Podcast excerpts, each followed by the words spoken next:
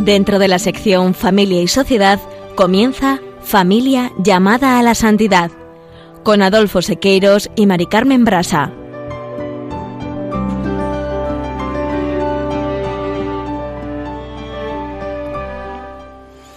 Muy buenos días, queridos oyentes de Radio María y Familia Radio María. Bienvenidos un lunes más al programa Familia llamada a la Santidad. Queremos recordar eh, que en la antífona de laudes del día de hoy, lunes de la octava de Pascua, proclama con júbilo, Este es el día que anunció el Señor, sea nuestra alegría y nuestro gozo. Aleluya.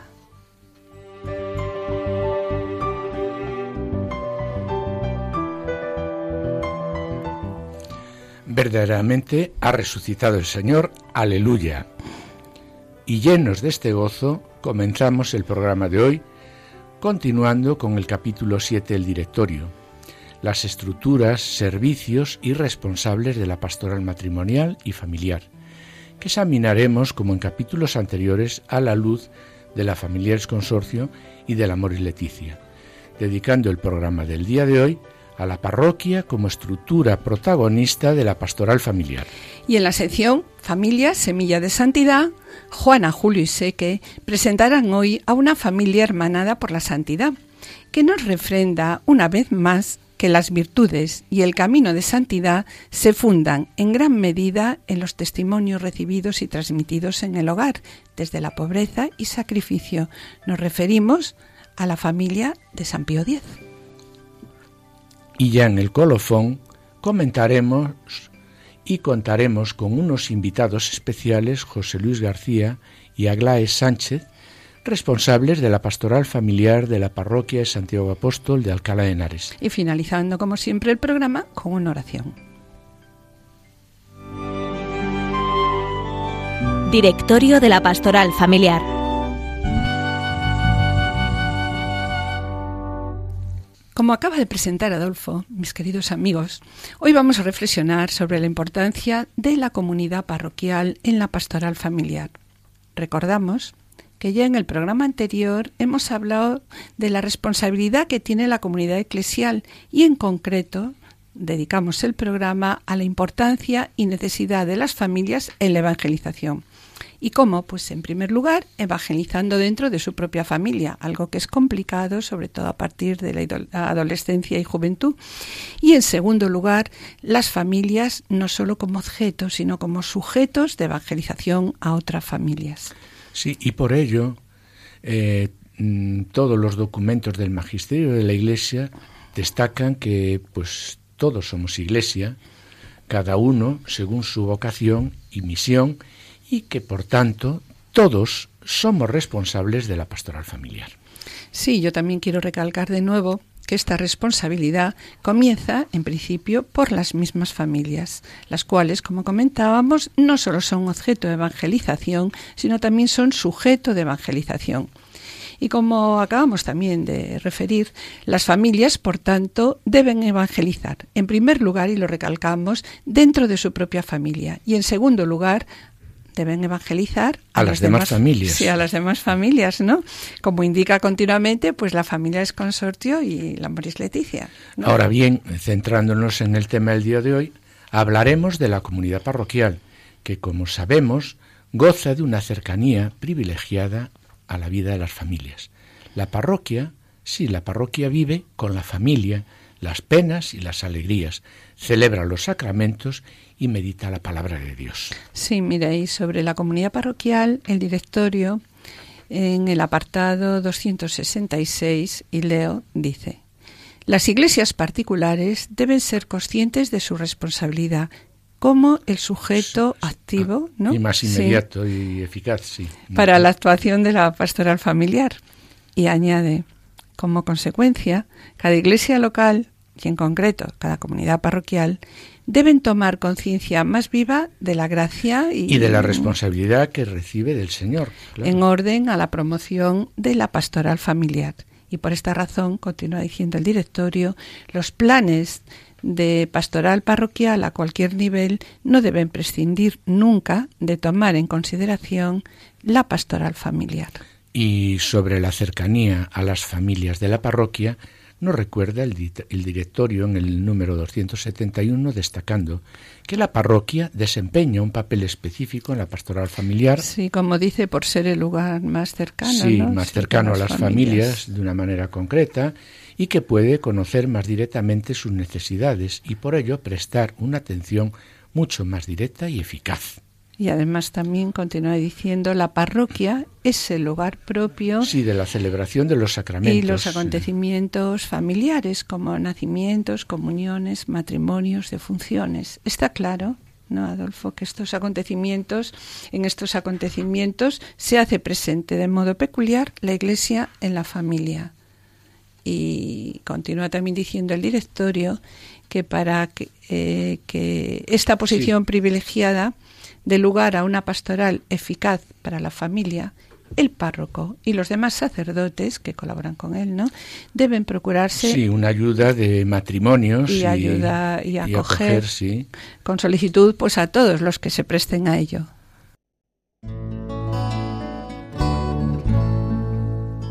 Yo creo en tu resurrección porque puedo amar, puedo puedo abrazar mi mayor enemigo y mirar con ti.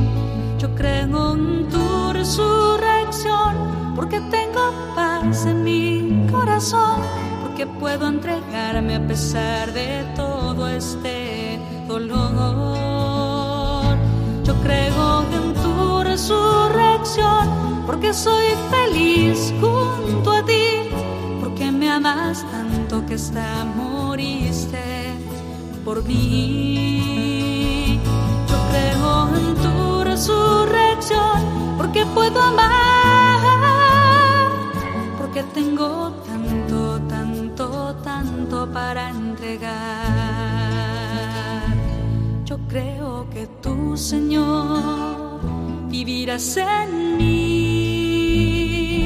Yo creo que tú, Señor, eh, mira, Mari Carmen, el Papa Francisco recalca que para que la pastoral sea eficaz para la familia, el párroco y los demás sacerdotes que colaboran con él deben procurarse eh, eh, sí, por lo que decíamos antes, ¿no? La ayuda de matrimonios. Sí, acoger con, solicitud, a los que se prestan a ello.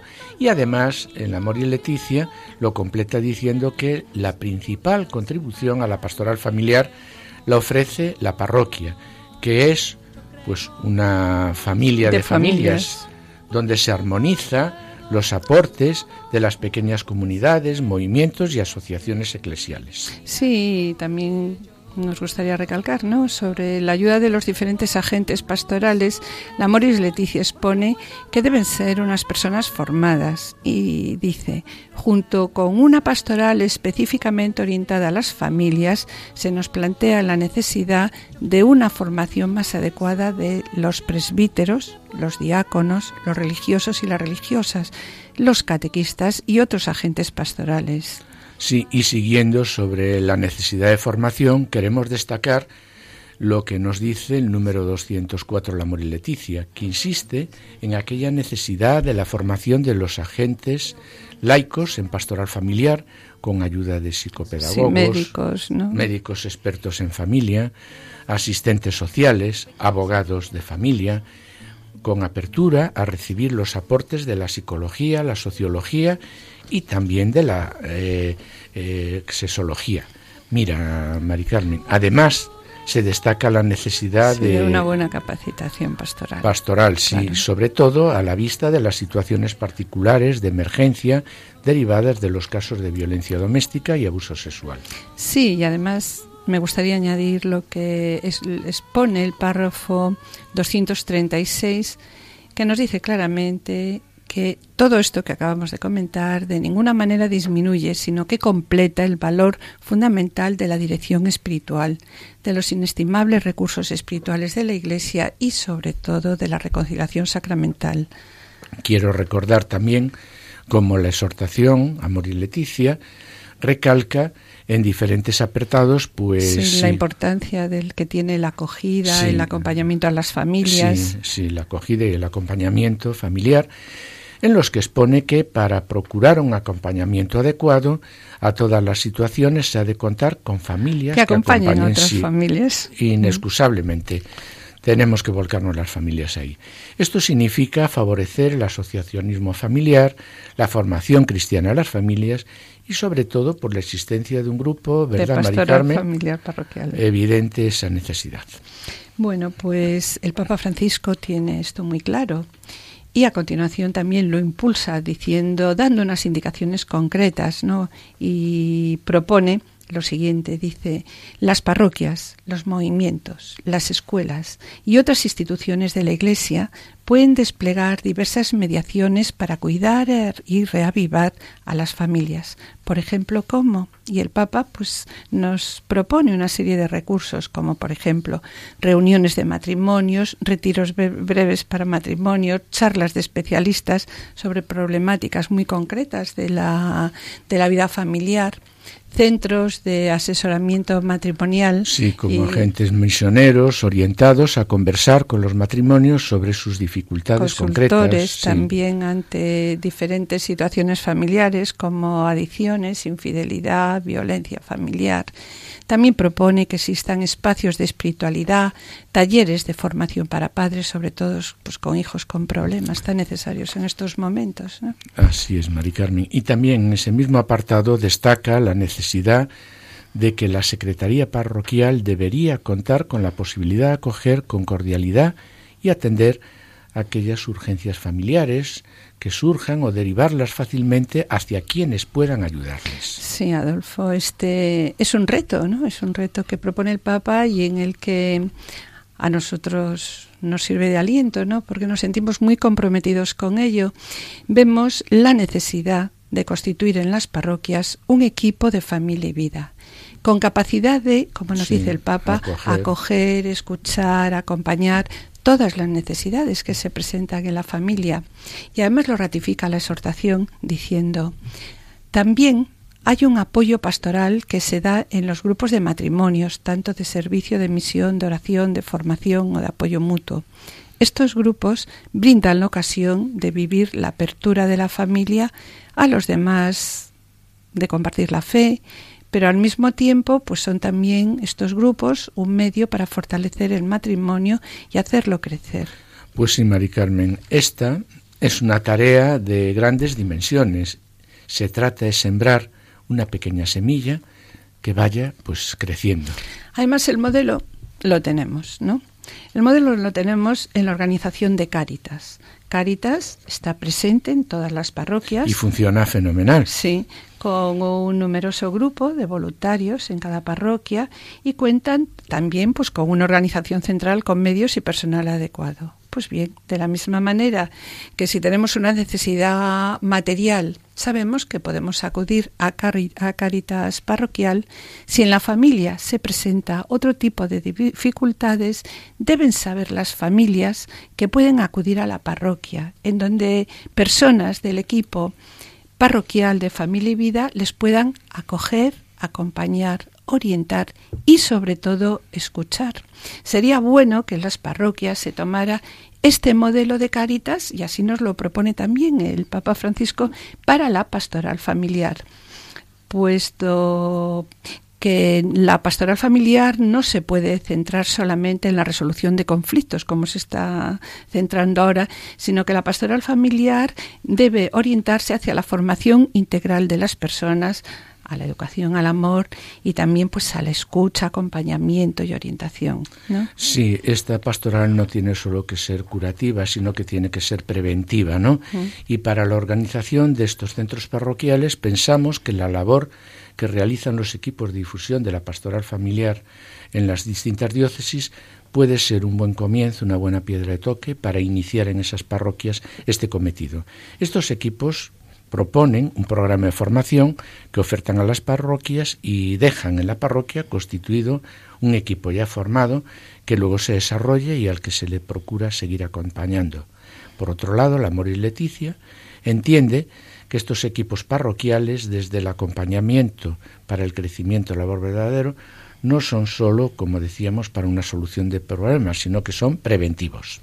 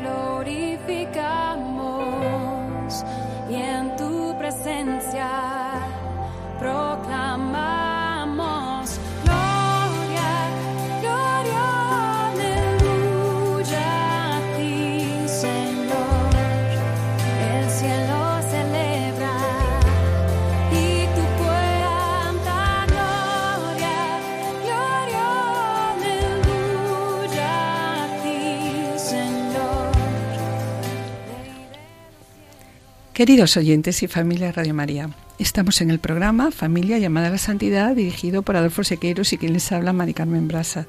Finalizamos esta primera sección y antes de iniciar la segunda sección del programa, quisiéramos adelantarles que en el colofón contamos con la presencia del matrimonio formado por José Luis, Aglae- eh, José Luis García y Aglae Sánchez.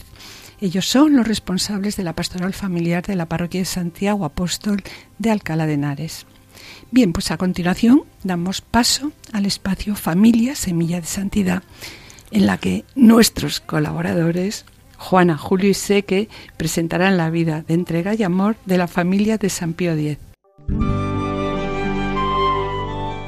Familia Semilla de Santidad.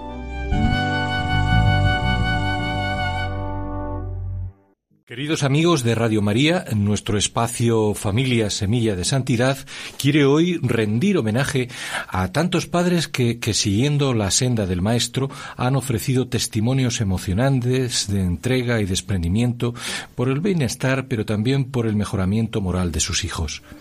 Tal y como sucede especialmente en el caso de muchos santos cuyos padres, en vela amorosa y callada, desviviéndose siempre por sus hijos, han favorecido grandemente los designios de Dios y de su Iglesia en todos los tiempos.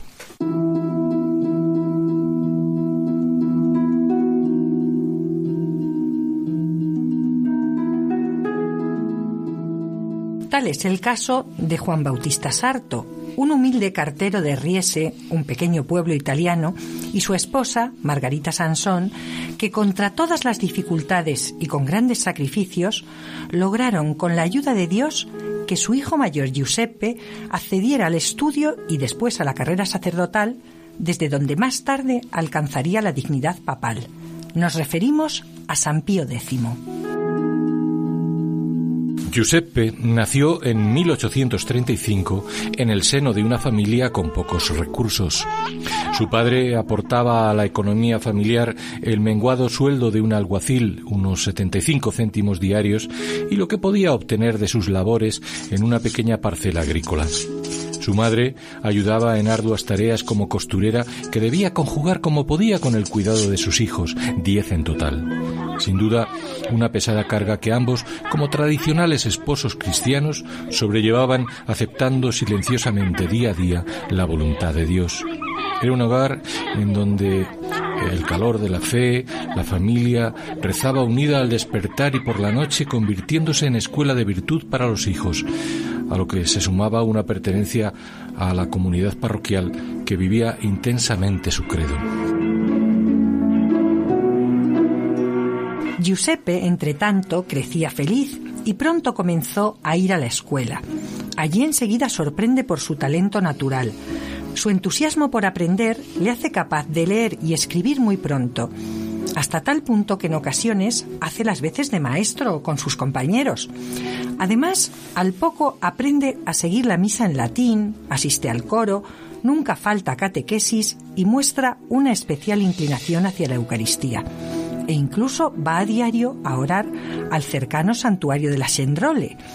Todo ello, junto con sus primeros estudios en latín, de la mano del párroco de Riese, don Tito Fusarini, parece encauzarlo hacia el sacerdocio, al que cada vez se siente más atraído.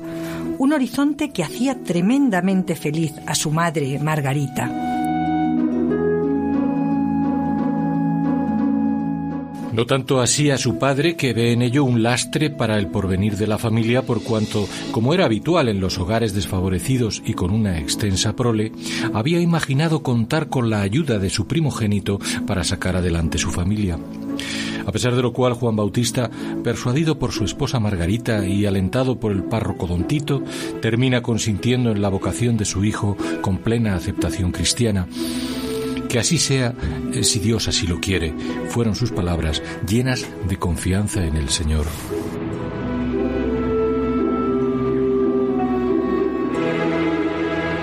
Sin duda este y otros ejemplos de sacrificio de sus padres no fueron en vano. Giuseppe sumó a su natural inteligencia una gran fuerza de carácter para soportar con firme voluntad las penalidades impuestas por la pobreza familiar Así, para poder asistir a la escuela de Castelfranco, debía caminar a diario más de siete kilómetros, muchas veces en medio de las inclemencias climáticas propias de las cercanas montañas alpinas. Salía muy de mañana y regresaba ya anochecido. Incluso en numerosas ocasiones caminaba descalzo por no desgastar los únicos zapatos de que disponía. Al fin, con 15 años y siempre con las más altas calificaciones, Beppi, como llamaban a Giuseppe en la intimidad, terminó sus estudios en Castelfranco. Ahora debía proseguir su formación para ordenarse, pero ¿con qué medios? Su padre entonces pide ayuda al párroco don Tito, quien, superando respetos humanos, escribe al patriarca de Venecia para solicitarle una de las pocas becas que por entonces se concedían. Cuando llegó la carta de respuesta, el padre de Giuseppe no se atrevía a abrirla. Tuvo que ser el párroco quien leyera las albricias. Podría estudiar en el seminario de Padua. De inmediato, Margarita, su madre, empeñó un colchón para poder hacerle su primera sotana.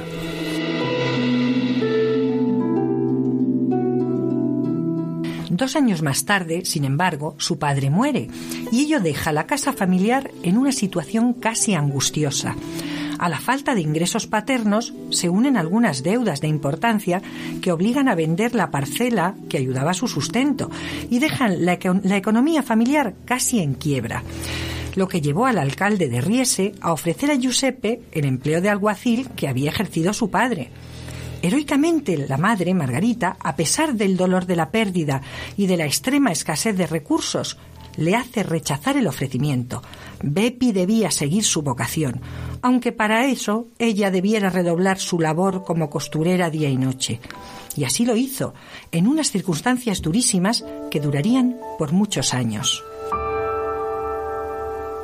Más tarde llegarían la ordenación sacerdotal, su actividad como párroco de Treviso, el episcopado de Mantua y el cardenalato que ejercería como patriarca de Venecia en una de las sedes eclesiásticas con más boato, pero que él redujo con sencillez y rectitud y así hasta 1893, en que a la muerte de León XIII y en una elección papal llena de dificultades por interferencias políticas, fue elegido papa a pesar de su propia oposición. Alcanzaba así, con el nombre de Pío X, la cátedra de Pedro, un hombre de orígenes humildes, sin gran experiencia en diplomacia eclesiástica ni especial relevancia intelectual, Sí era, en cambio, un hombre de Dios con un corazón grande que había conocido ya en medio de su familia y desde la infancia los infortunios del mundo y sus penurias, y que por eso quería consolar a todos.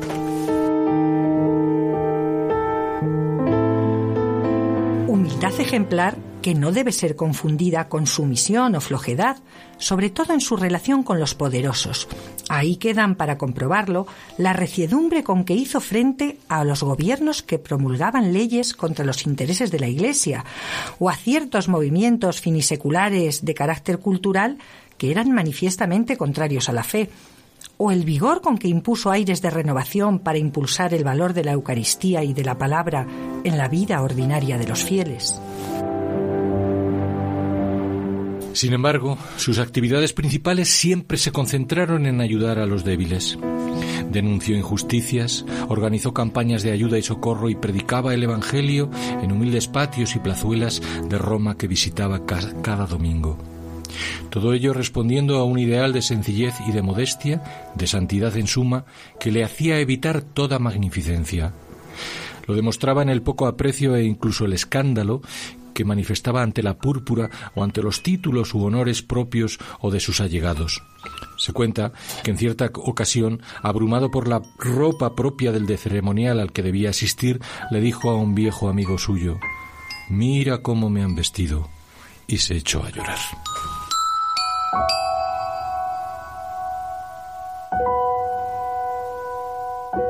Humildad y santidad proverbiales entre los fieles, que en algunos casos fueron curados de modo sobrenatural, y así queda registrado, durante sus audiencias con la sola imposición de manos, todo siempre guiado por una marcada sencillez que lo ponía del lado de los afligidos. Por eso no es raro que el estallido de la terrible Primera Guerra Mundial, cuyo momento de inicio él mismo había anunciado con sorprendente exactitud, le llenara de desconsuelo. Con gusto daría mi vida para salvar a mis pobres hijos de esta terrible calamidad. Comentaría poco antes de caer mortalmente enfermo cuando apenas había comenzado el conflicto.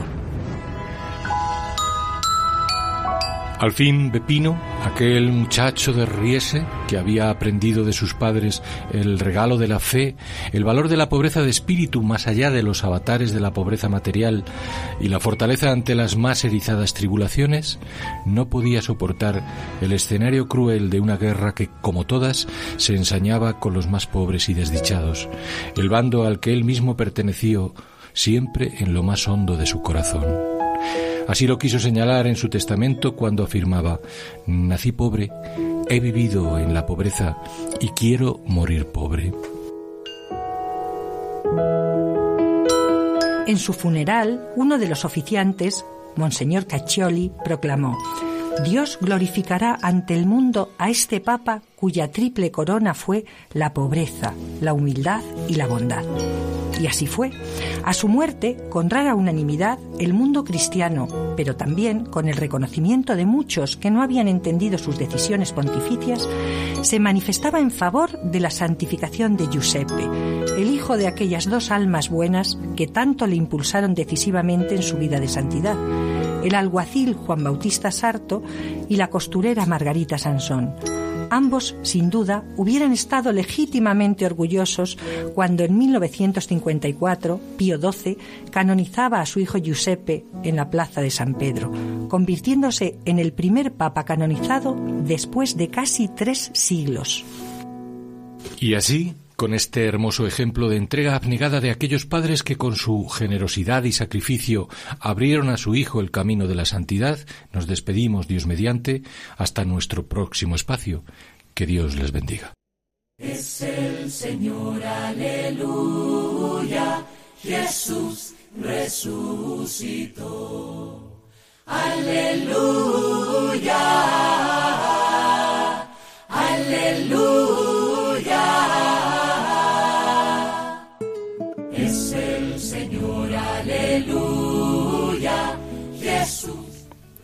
Queridos oyentes y familia Radio María, estamos en el programa Familia llamada a la Santidad, dirigido por Adolfo Sequeiros y quien les habla, Mari Carmen Brasa. Les recordamos que pueden ponerse en contacto con nosotros a través del correo familia llamada a la santidad arroba radiomaria.es o enviando un correo postal a la dirección de Radio María, Paseo de Lanceros 2, primera planta, 28024 Madrid, indicando el nombre del programa, Familia llamada a la Santidad. Para solicitar este programa deberán dirigirse ustedes al teléfono de atención al oyente 902 500 518. Y también pueden escuchar este programa si ustedes quieren a través de podcast entrando en la página www.radiomaria.es y podrán descargarlo en su ordenador para archivarlo o escucharlo a la hora que ustedes deseen. Y bien, mis queridos oyentes, Gracias por los correos que enviáis al programa. Los intentaremos contestar puntualmente. Sabéis que vuestras palabras son de gran ayuda para nosotros. Sabemos también que el trabajo lo lleva Cristo y su Espíritu y nosotros somos solo siervos inútiles que intentamos hacer lo que tenemos que hacer. llorando junto al sepulcro de Magdalena al mismo Señor. Lloras mujer, a quien tú buscas. Y en su dolor no lo conoció. Colofón.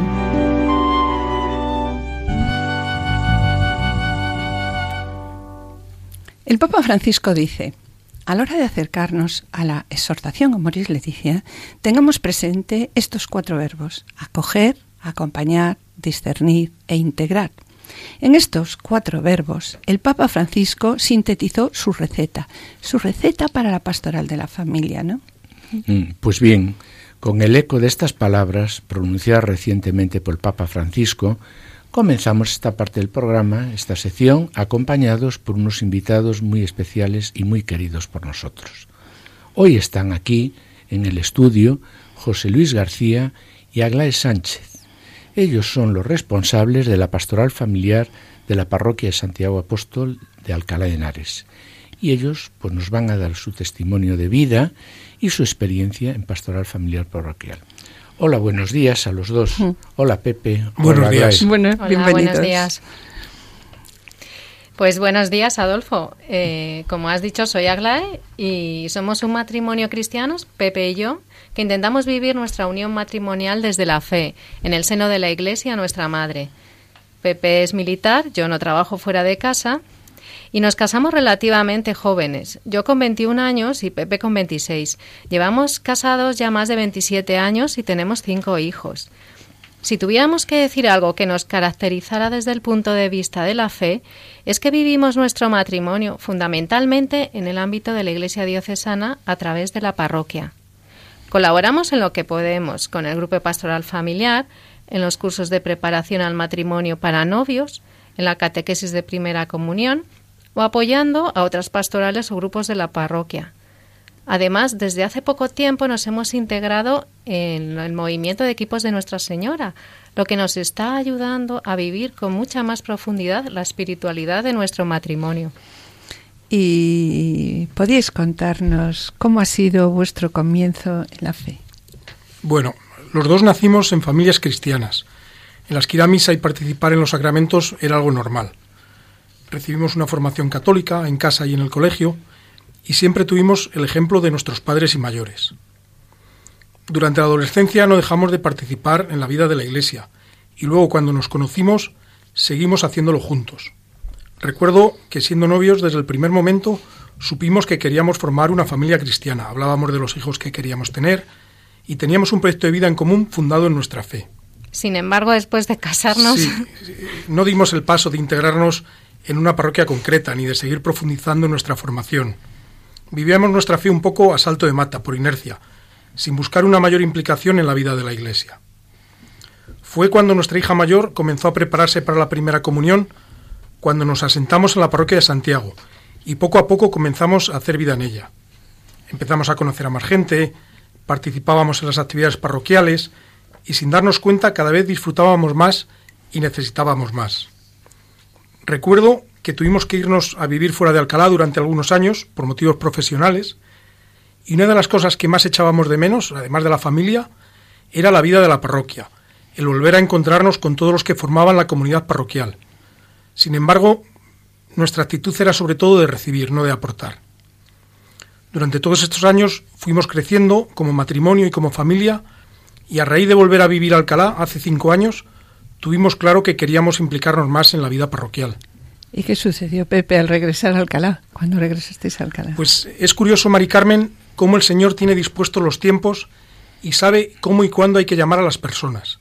Porque coincidiendo con esta inquietud que había surgido en nosotros, recibimos, al poco tiempo de, de volver, la invitación de nuestro párroco para apoyarle en dar un impulso renovado a la pastoral familiar de la parroquia. Y no dudamos ni un momento en dar un paso al frente y decir que sí. desde entonces hemos estado participando en la pastoral familiar. Hemos ido mejorando nuestra formación, profundizando en la oración, comprometiéndonos más con la vida de la Iglesia y apoyando en todo aquello que podemos las distintas iniciativas pastorales de nuestra parroquia y de nuestra diócesis. Sí, pues ahora, después de lo que nos acabáis de decir, ¿no? Nos gustaría que contarais a nuestros oyentes, tras esta vocación de familia evangelizadora que fue creciendo poco a poco, ¿no? En vuestra vida, en la medida que os ibais acercando al conocimiento de Dios, ¿cómo cambió todo esto también vuestro matrimonio? Sí, mira, en relación con esto nos gustaría señalar cómo nuestra oración ha ido creciendo al mismo tiempo que nuestro compromiso con la Iglesia. Al principio, sobre todo, la oración personal, pero ha sido a raíz de involucrarnos en equipos de Nuestra Señora cuando hemos tomado conciencia de la importancia de la oración familiar y hemos descubierto el gran valor de la oración conyugal. Sí, en la primera sección del programa, recordáis, ¿no? Hemos hablado sobre la responsabilidad que tiene la comunidad eclesial y las propias familias en la pastoral matrimonial y familiar. Y vosotros comentabais vuestra entrega y dedicación a la comunidad parroquial. Bueno, pues nos gustaría ya para centrar también un poco el tema, ¿no? Que contaréis a nuestros oyentes, en primer lugar, ¿qué es esto de la pastoral familiar parroquial, sí.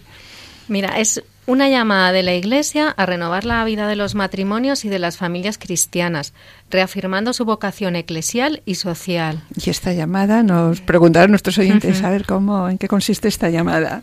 La familia cristiana, como iglesia eh, doméstica que es, está llamada a participar en la misión evangelizadora de la Iglesia, constituyéndose en una comunidad creyente y misionera nace fundamentalmente para ayudar a los matrimonios a vivir la vocación al amor en el seno de una familia, como la fundamental en sus vidas. Sí, y oye Pepe, ¿podrías decirnos cuál es el fin de la pastoral familiar? Bueno, la pastoral familiar está destinada a ayudar a la felicidad de la familia, proporcionando medios para dinamizar y cuidar la espiritualidad del matrimonio y de los hijos y a promover una nueva evangelización. Está dirigida a todas las familias de la parroquia, para aprender a vivir la familia como iglesia doméstica y santuario de la vida en las distintas etapas de la existencia, como esposos y como padres, para afrontar todo el crecimiento espiritual de la persona, desde el nacimiento hasta las exequias, como comentabais vosotros antes, interviniendo de forma paralela a los sacramentos, conduciendo a la familia a reconocer el plan de Dios en sus vidas y a dar respuesta a las necesidades de evangelización de la sociedad. Sí, y en estos momentos, Aglai, ¿por qué hablamos de la necesidad de una pastoral familiar tanto diocesana como parroquial? Sí, es verdad, Adolfo. Ahora de una manera imperiosa, la Iglesia necesita nuevos evangelizadores, familias que en la parroquia dan a otras familias la formación recibida y que colaboran con el párroco en el desarrollo de la pastoral parroquial. Se trata de ver cómo la Iglesia es fuente de vida para las familias cristianas y a su vez cómo las familias cristianas son las protagonistas de la evangelización de la Iglesia, no solamente a través de la educación y formación de los hijos en la fe, sino comprometiéndose con la Iglesia a participar en el proyecto de evangelización. Nosotros, las familias de la parroquia, somos protagonistas de la pastoral familiar, no somos sujetos pasivos que venimos a la Iglesia como espectadores. Somos sujetos activos que participamos en la obra evangelizadora de la Iglesia a través de esta pastoral familiar. Sí, pues me gustaría recalcar lo que acabas de decir, Aglai, que no sois las familias, ¿no? que no sois sujetos pasivos que van a la iglesia como espectadores, sino que sois sujetos activos, que participáis en la obra evangelizadora de la iglesia. Entonces, ¿podrías explicar a nuestros oyentes, bueno, pues ¿Cuáles son las características esenciales de una pastoral familiar parroquial? En, primer lugar, es importante señalar que no se trata de una pastoral sectorial que se pueda reducir a unas acciones concretas en un momento determinado y sobre personas en una situación específica. Por el contrario, ha de ser una pastoral integral que afronta todos los elementos del desarrollo familiar para la madurez de la persona y para el cumplimiento de su vocación. También debe llevarse a cabo como una pastoral progresiva, que se adapta al crecimiento de cada persona y cuya meta es alcanzar la santidad. Y por último, ha de ser una pastoral realista, que se adapte a la realidad de la parroquia y de las familias que la conforman. Así es, así es, ¿no? Eh, acabáis de decir, Pepe, entre las características de la pastoral familiar, que debe ser una pastoral, aparte de activa, realista, progresiva e integral, como así lo define la familia consorcio, el directorio de la pastoral familiar. Entonces, pues según esto, ¿cuáles son los tiempos de la pastoral familiar parroquial? Sí, Adolfo.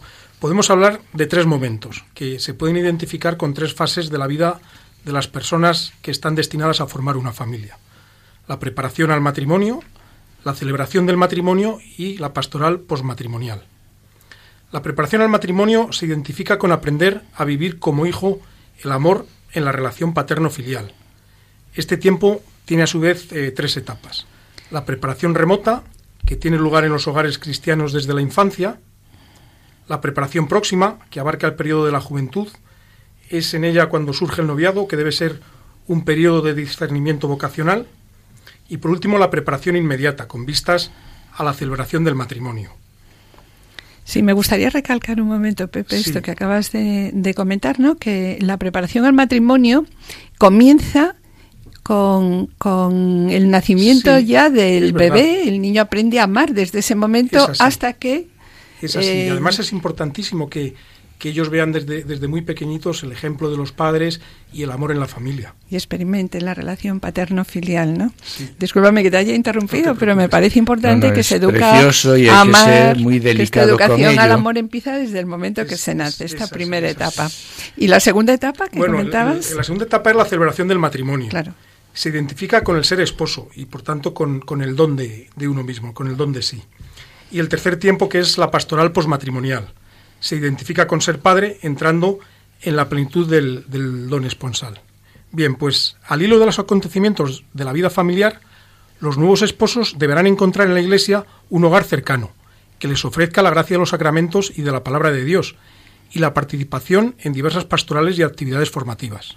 Sí, estos tres tiempos, estos tres tiempos que acabas de comentar, Pepe, eh, los proponía ya San Juan Pablo II eh, además estructurándolos claramente, la familiares consortios se reflejan luego en el directorio de la pastoral familiar y el Papa Francisco pues le dedica todo un capítulo, el capítulo 6 de la Moris Leticia, ¿no? De ahí su importancia y además actualidad del, del tema. Así es, es importantísimo y tiene su contexto histórico mantenido en el tiempo como una necesidad eh, vital para la familia y para el matrimonio. Y volviendo de nuevo al tema de la pastoral familiar parroquial, pasamos ahora a preguntaros sobre vuestra experiencia en este campo. ¿Cómo se inicia la formación de un grupo de pastoral familiar en una parroquia? Porque este es Sí, quizá, uno de los problemas ¿no? con el que se encuentran muchos sacerdotes que no saben cómo en su iniciar y cómo eh, romper el fuego y empezar a caminar, ¿verdad? Sí, sí. En primer lugar, hay que formar un grupo de agentes de pastoral familiar, que serán los encargados de apoyar al párroco en poner en marcha eh, las distintas iniciativas del proyecto pastoral familiar. Esto es quizá lo más difícil. Sí. El, conseguir que haya un matrimonio, dos matrimonios, que matrimonios, que comience, ¿no? Es fruto de mucho tiempo de trabajo y oración. Y oración, oración, En nuestro caso contamos con una ayuda importante. Sí con la ayuda de los equipos itinerantes de difusión de la pastoral familiar diocesana, que acudisteis a nuestra parroquia para dar formación inicial a un grupo de matrimonios y poner en marcha este grupo de pastoral familiar de la parroquia. En segundo lugar, hay que elaborar un plan de pastoral familiar parroquial estructurado en diversas fases que permita poner en marcha el proyecto de pastoral familiar concreto. Claro, que tiene que ser algo concreto para, cada, parroquia. Sí, en función de sus necesidades y, circunstancias. Sí, particulares, claro. Y en tercer lugar, hay que organizar un equipo parroquial de pastoral familiar que apoye al párroco en las necesidades pastorales que plantean las familias de la parroquia para la incorporación de estas a la comunidad parroquial. Sí, y sobre el equipo de familia y vida parroquial, una vez ya planteado para constituirlo, Pepe, ¿podrías decirnos quiénes lo forman, cómo se organiza? En nuestro caso, el equipo está formado por un sacerdote, que es nuestro párroco, y luego un grupo de matrimonios amplio, en el que es deseable que se recojan matrimonios jóvenes, maduros, matrimonios de la tercera edad, con hijos o sin hijos, y estos a su vez en diferentes edades. También es deseable que participe alguna persona representante de otras realidades de la vida de la parroquia, una viuda, unos novios, un joven, una persona separada. En cualquier caso, el equipo está vivo. Hay matrimonios que se incorporan al equipo y se implican en sus actividades y matrimonios que se desvinculan o que rebajan su nivel de compromiso.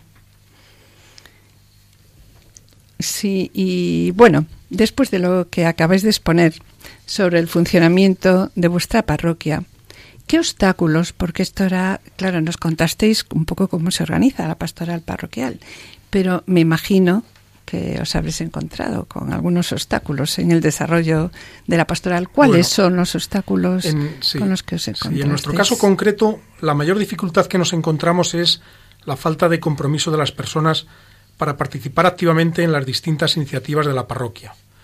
Muchas familias viven la vida en la iglesia de una forma pasiva, como meros receptores de servicios religiosos, sin tomar conciencia de que la iglesia también la formamos nosotros, las familias, y que por tanto debemos implicarnos más y participar en la misión evangelizadora de la Iglesia, recibiendo y dando gratis lo que gratis hemos, recibido, del Espíritu, Hay miedo a comprometerse más, a asumir responsabilidades, a dedicar tu tiempo y tu esfuerzo a la vida de la Iglesia, pensando que con ello vamos a perder nuestra libertad, que no vamos a poder disfrutar de nuestro tiempo, vamos a tener que sacrificar ciertas cosas, sin ser conscientes de que el Señor siempre paga el ciento por uno y que al final lo que se recibe es mucho más de lo que cada uno de nosotros somos capaces de dar. Bien, pues el tiempo se nos acaba y nos quedamos con muchas preguntas en el tintero que deseábamos hacer. Además, el tema, consideramos ¿no? que el tema es suficientemente importante, puesto que la pastoral familiar parroquial, que es una de las grandes preocupaciones sinodales, tal como lo destaca también la Moris Leticia, y debemos dedicarle más tiempo.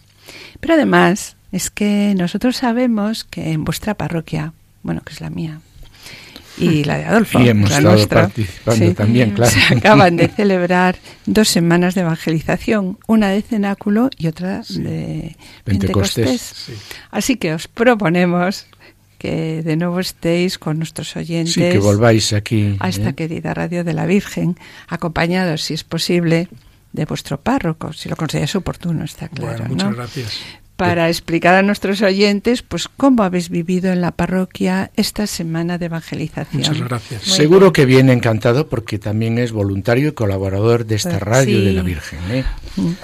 Bueno, pues... José García, el padre José García. Queremos daros las gracias porque a través de este testimonio habéis presentado con toda humildad la verdad y la belleza del Evangelio en un lenguaje capaz de tocar nuestras mentes y nuestros corazones sedientos de verdad y sedientos de Dios. Muchas gracias. Gracias a vosotros.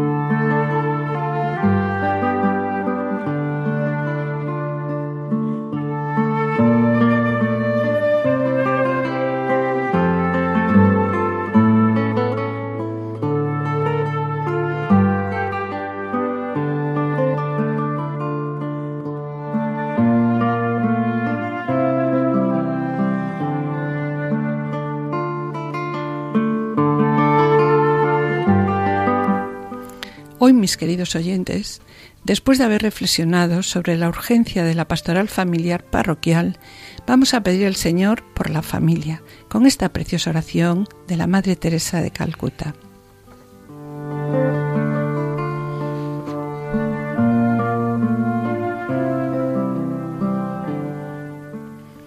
Padre Celestial, tú nos has dado un modelo de vida en la Sagrada Familia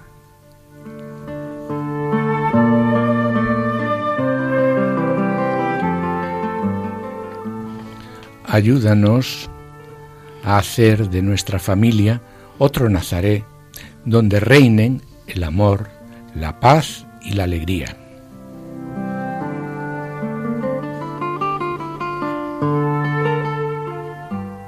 Que vivamos santamente nuestra vida cotidiana.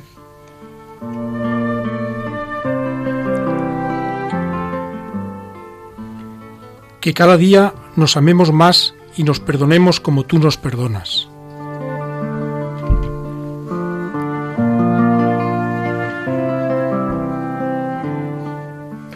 Enséñanos a ver a Jesús en todos los que sufren y a permanecer unidos por la oración en los momentos de gozo y dolor.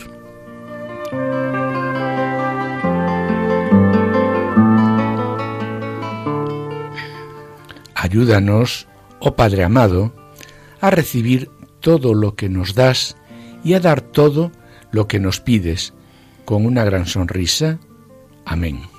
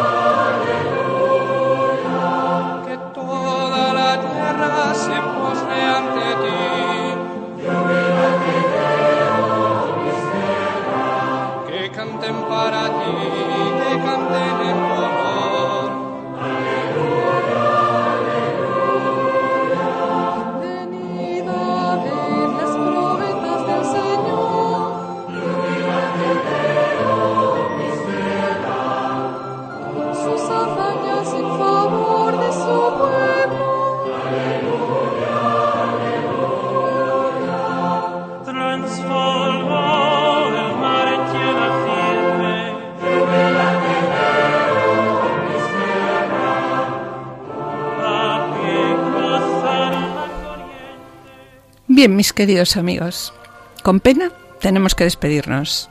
Hemos dedicado el programa de hoy a la pastoral familiar parroquial como primera y fundamental estructura protagonista de la pastoral diocesana. En la sección Familia Semilla de Santidad, Juana Julio y Seque han presentado la vida de la familia de San Pío X. Y en el colofón nos han acompañado José Luis García y Aglaé Sánchez, responsables de la pastoral familiar de la parroquia de Santiago Apóstol de Alcalá de Henares y que esperamos que sigan con nosotros en el próximo programa, finalizando, como siempre, el programa con una oración. Agradecemos a Germán en el control de grabación y sonido y yo espero seguir con ustedes mañana en el programa Para que tengan vida que se emite a las 11 de la mañana con la doctora Sirven, en la que trataremos los trastornos del lenguaje en la infancia y la adolescencia. Hasta el próximo programa y que el Señor les bendiga. Y nosotros esperamos estar de nuevo con todos ustedes, los dos juntos, el lunes dentro de dos semanas. Muchas gracias por su atención. Hasta la próxima audición y que el Señor os bendiga. Y feliz Pascua, feliz de, Pascua de Resurrección.